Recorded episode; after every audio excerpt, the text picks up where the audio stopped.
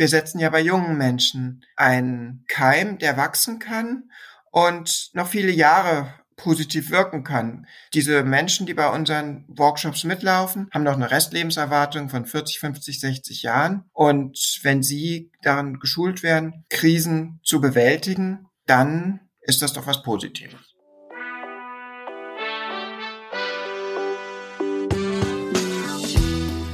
Willkommen bei Studio 36 Presents, dem nachhaltigen und sozialen Podcast aus Kreuzberg in die Welt. Im Gehen lernen, sich bilden, kreativ sein beim Wandern, Politik und Land entdecken zusammen. Zu Fuß hält die Seele Schritt, heißt es schon bei den alten Philosophen und für mich als Halbgriechen und unruhigen Geist klingt das nach einer sinnvollen Verbindung von Lernen und Gehen.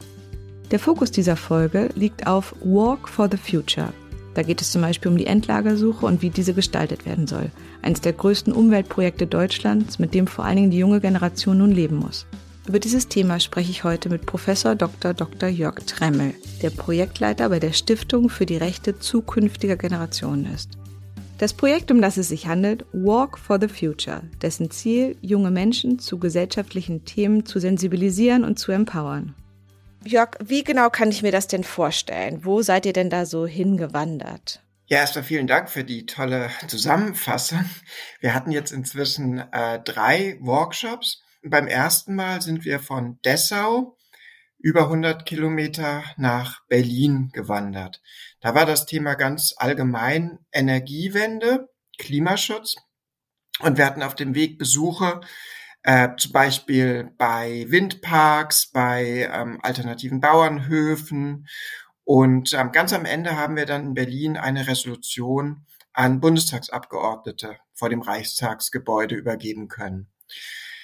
Das Projekt sollte eigentlich 2020 stattfinden, ist dann wegen Corona um ein Jahr verschoben worden. Der zweite Workshop hat sich auch mit dem Oberthema Energiewende beschäftigt Insofern war das jetzt bisher immer das Oberthema, nämlich auch beim dritten. Aber beim zweiten Workshop ging es darum, den Kohleausstieg näher zu verstehen. Und wir sind in Mitteldeutschland, das ist die Region um Leipzig. Ist das schon so Lausitz oder wo ist das? Nee, Lausitz ist in Sachsen. Genau, es gibt sozusagen drei große Kohleabbaugebiete. Einmal das Rheinische Revier, da bei Aachen in Nordrhein-Westfalen.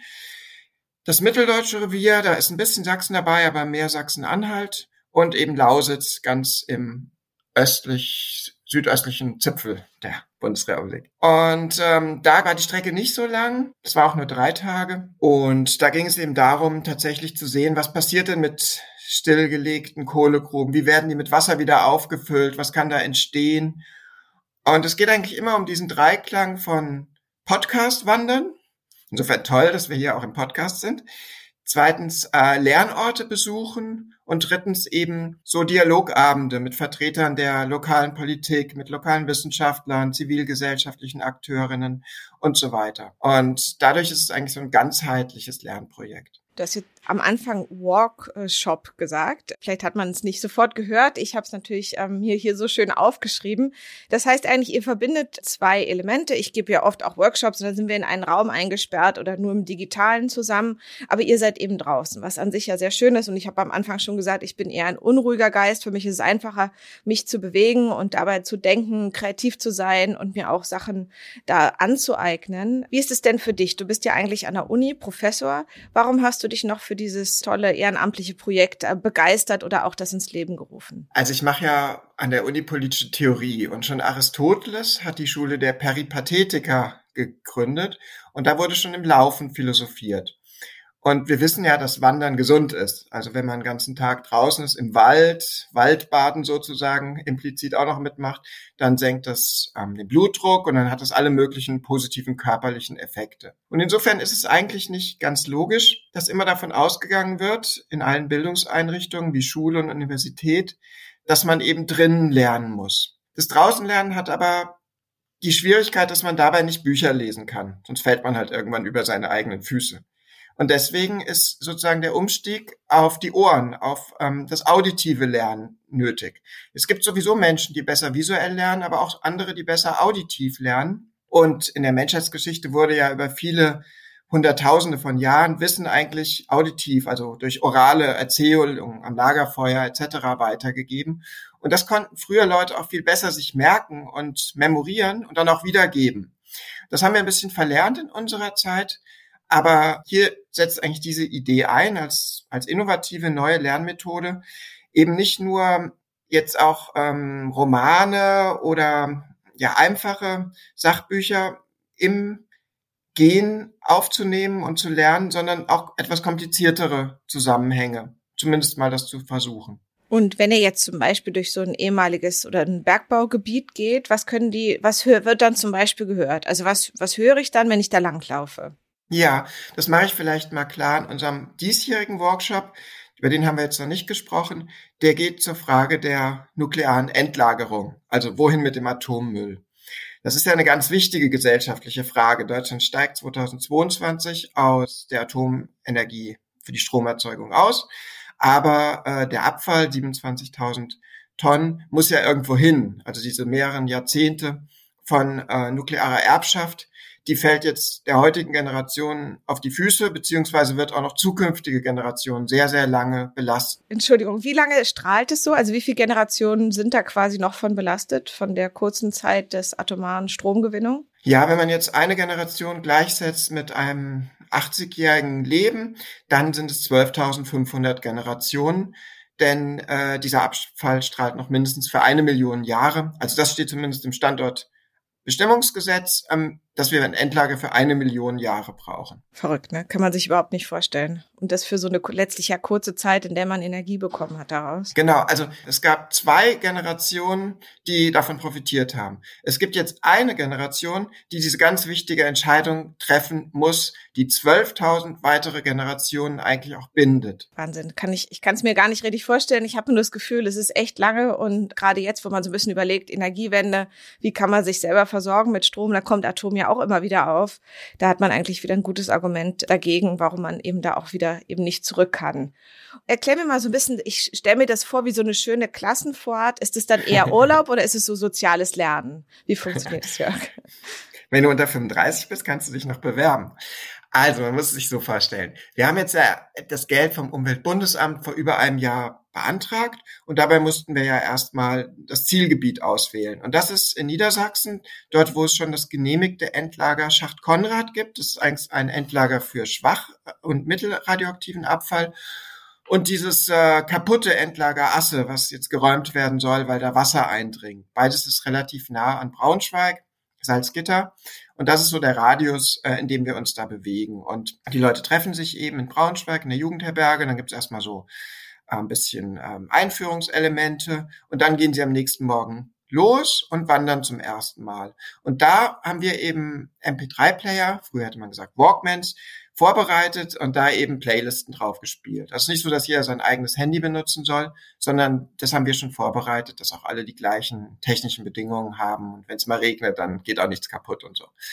Und ähm, auf diesen MP3-Playern sind dann ganz am Anfang so einführende Podcasts. Da haben wir einen von zwei Podcastern, die nennen sich Physikgeplänkel und die erklären erstmal, ja, was ist überhaupt Radioaktivität? Was ist ein Brennelement? Also wie ist, wie ist dieser ganze Kreislauf in einem Atomkraftwerk und dann eben auch in den Endlagern, um einfach ich glaube, wir sind alle nicht so fit und haben den Physikunterricht schon, also geistig fit im Thema drin, haben Physikunterricht bestimmt schon längst vergessen und zumindest so eine Einführung brauchen wir dann ganz am Anfang. Und dann geht es eben weiter mit der zweiten Lerneinheit, die ist dann ganz konkret auch über die Geschichte der Atomenergie in Deutschland, also Einstieg, Bürgerprotest, Ausstieg nach Fukushima 2011, Ausstiegsbeschluss und jetzt Abschaltung der letzten Kernkraftwerke. Und jetzt geht's eben noch sehr weit in die Zukunft mit den mit der Endlagerfrage. Also ich höre mir das an, ich lerne wahrscheinlich sehr viel. Also ihr seid ja auch ganz schön unterwegs. Wie ist es denn so, kommt quasi nachher was raus? Also mal wird dann so ein,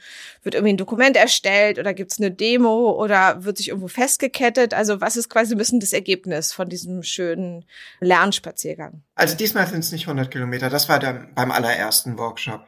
Diesmal sind es rund 45 Kilometer in vier Wandertagen.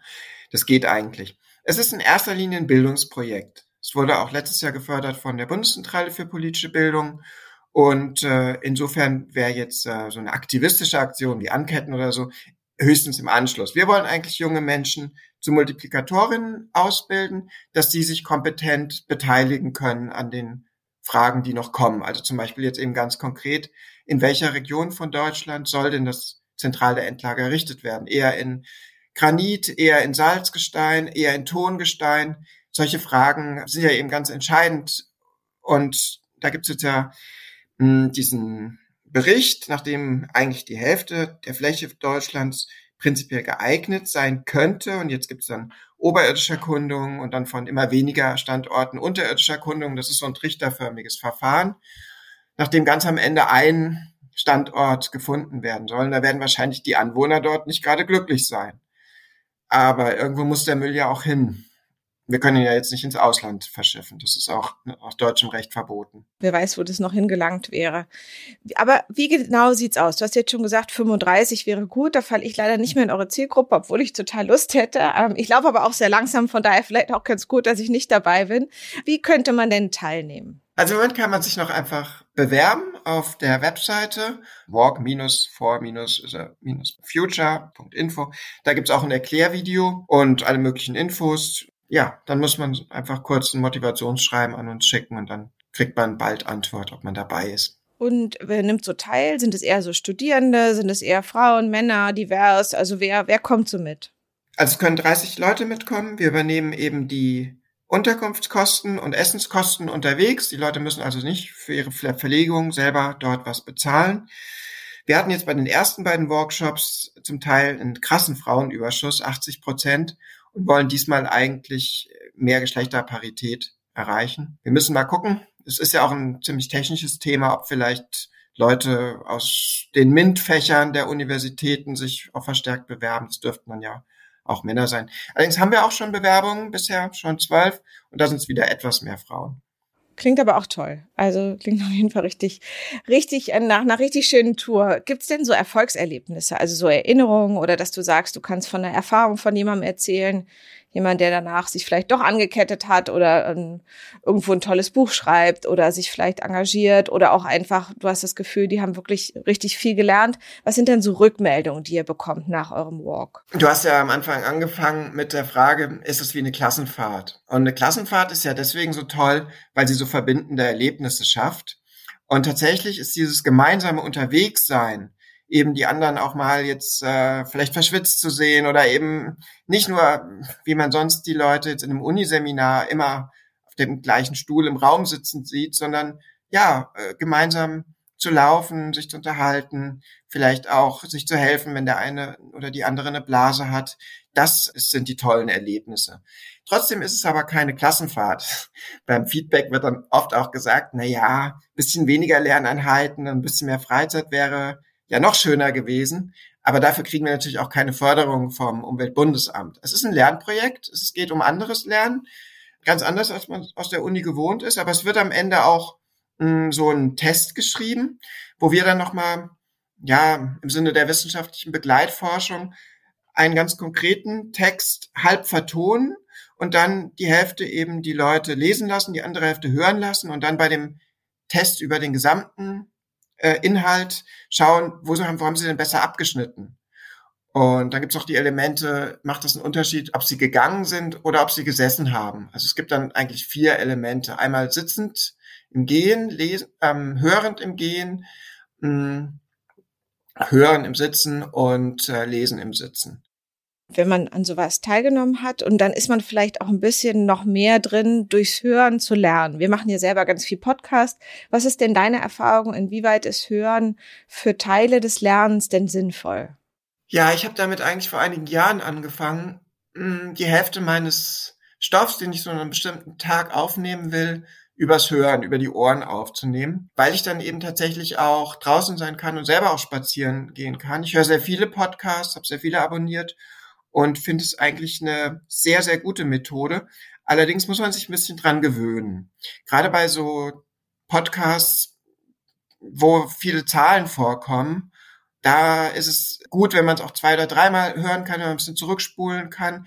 Da kommt natürlich auch drauf an, ob man die Geschwindigkeit der Stimme variieren kann, was man für ein Abspielgerät hat.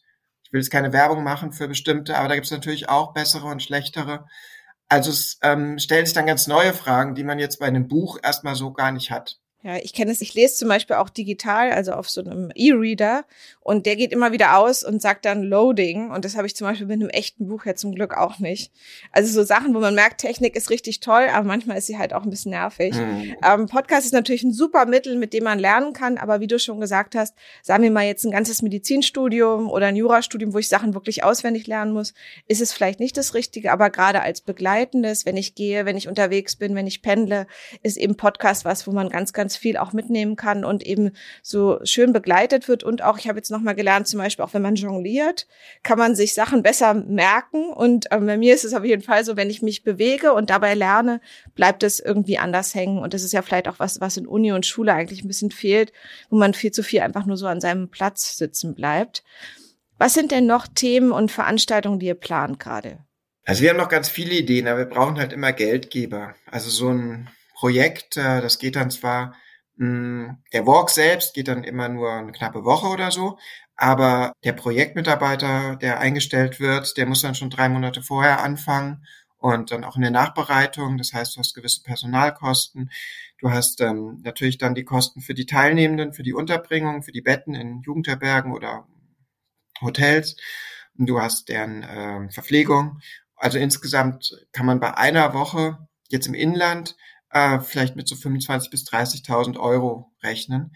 Das heißt, wir müssen auch immer schauen, was wird denn sozusagen gefördert? Wo sind denn gerade die Ausschreibungen? In welche Richtung gehen die? Wir wollen eigentlich sehr gerne so einen Workshop mal international machen mit einer Gruppe aus verschiedenen Ländern und da ist tatsächlich auch eine Förderlinie vom Umweltbundesamt. Hm, da müssen wir mal gucken, wie wir da vielleicht das so gestalten können, dass wir da reinpassen. Aber dann weiß man ja auch noch nicht, ob man das Geld bekommt. Meistens weiß man es auch erst sehr kurz davor, was dann ziemlich stressig ist, weil man muss dann innerhalb von zwei Monaten alle ReferentInnen für die Abenddialoge, man muss alle Lernorte organisieren, man hat nur wenige Wochen Zeit für die Ausschreibung. Das heißt, man muss das Projekt dann ganz, ganz schnell, ganz, ganz breit bekannt machen, um auch genügend Bewerbungen zu bekommen. Also das ist schon herausfordernd. Ja, das kann ich mir vorstellen. Aber international wäre ja auch schön, ne? So von Integration her. Ich weiß nicht, ihr könntet ja mal in die Schweiz zum Davos. Jetzt haben wir gerade den Davos-Gipfel, mal in die Schweiz wandern oder wo auch immer man gerade gut hinwandern kann. Das wäre natürlich schön, wenn es auch so ein bisschen Verbindung noch gibt, ne? Auf alle Fälle. Aber vielleicht noch mal eine äh, Sache zum Wandern. Also die Schweiz ist ja ein tolles Wanderland, aber ähm, wir wollen ja gerade nicht so schwierige Wurzelwege, sondern es sollen eigentlich monotone Forstwege sein, weil man sich ja wirklich aufs Lernen konzentrieren soll. Und wenn man, das sagen leider, also beides geht halt nicht. Also entweder du nutzt Wandern sozusagen mit tollen Ausblicken in die Umgebung, dann ist es halt Urlaubswandern.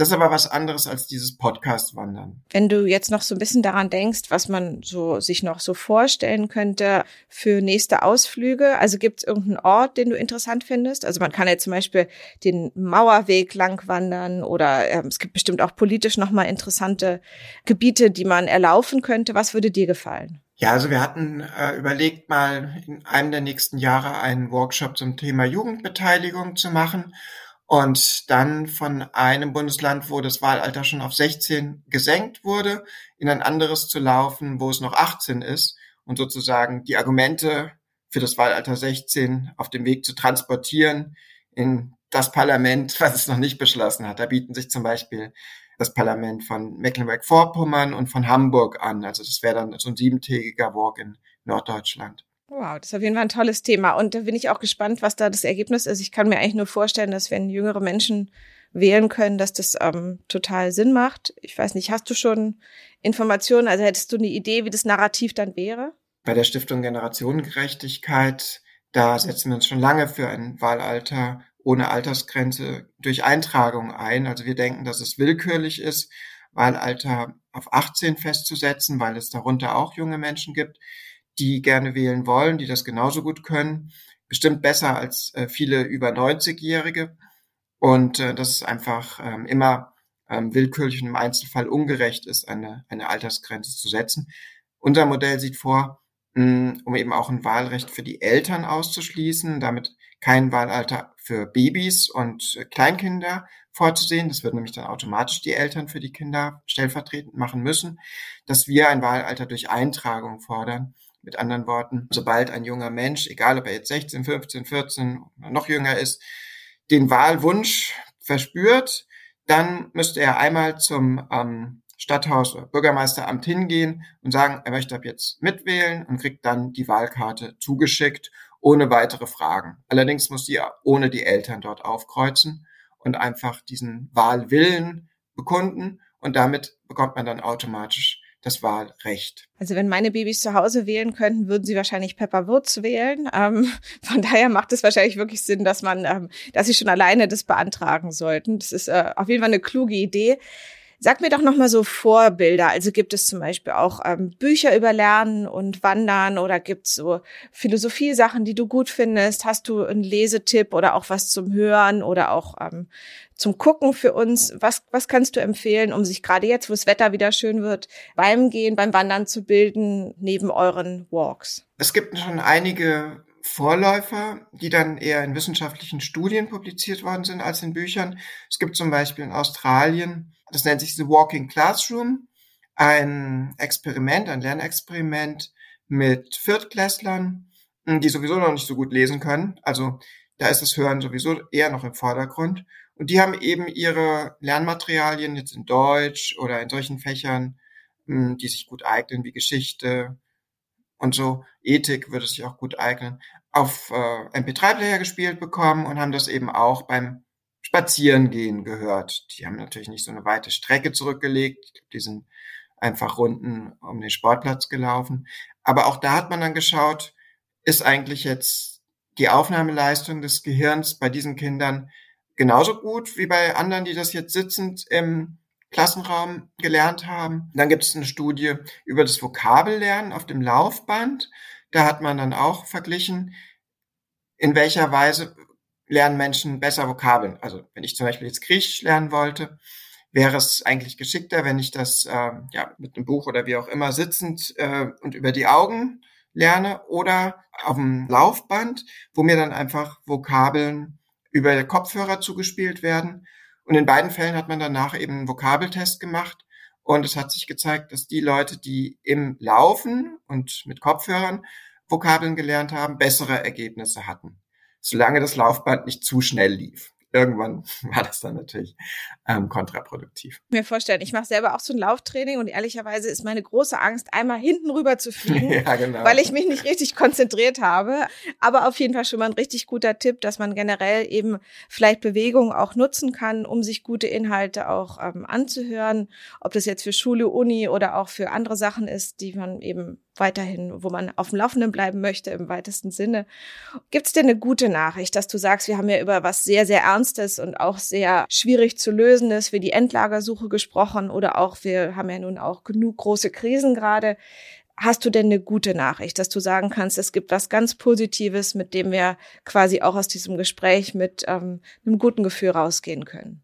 Das Projekt kann jetzt nicht die großen Krisen dieser Welt beenden, aber ich glaube schon, dass ich eine gute Nachricht habe, nämlich dass es ein kleiner Schritt in die richtige Richtung ist. Und wir setzen ja bei jungen Menschen einen Keim, der wachsen kann und noch viele Jahre auch positiv wirken kann. Diese Menschen, die bei unseren Workshops mitlaufen, haben noch eine Restlebenserwartung von 40, 50, 60 Jahren. Und wenn sie daran geschult werden, Krisen zu bewältigen, dann ist das doch was Positives. Restlebenszeit klingt auf jeden Fall nach einem schönen, sehr deutschen Wort. Mir macht es auf jeden Fall ähm, Lust rauszugehen, Lust zu lernen, zu entdecken, die Welt besser zu machen. Das hast du auf jeden Fall jetzt schon geschafft, ohne dass ich so einen schönen ähm, Walk von euch mitgemacht habe. Ich glaube, informieren kann man sich gut auf eurer Website. Vielleicht magst du mir die noch mal einmal nennen. Ja, das ist generationengerechtigkeit.info. Das ist die Hauptwebseite der Stiftung oder eben Walk forthefuture.info. Sehr schön. Herzlichen Dank. Ich finde, ich habe ganz, ganz viel mitgenommen und dann würde ich sagen, gehen wir beide heute noch mal schön ein bisschen raus, schauen uns die Umgebung an und hoffen, dass ihr auch weiterhin gefördert werdet für eure sehr guten, ausführlichen Lernspaziergänge. Vielen Dank an dich. Vielen Dank, Niki, für das Gespräch. Das war's mal wieder mit einer Folge Studio 36 Presents, dem nachhaltigen und sozialen Podcast. Wenn ihr mit uns zusammenarbeiten möchtet, Anregungen oder Ideen habt, schreibt uns gerne über info at studio36.berlin. Wir freuen uns drauf. Bis zum nächsten Mal. Eure Nike.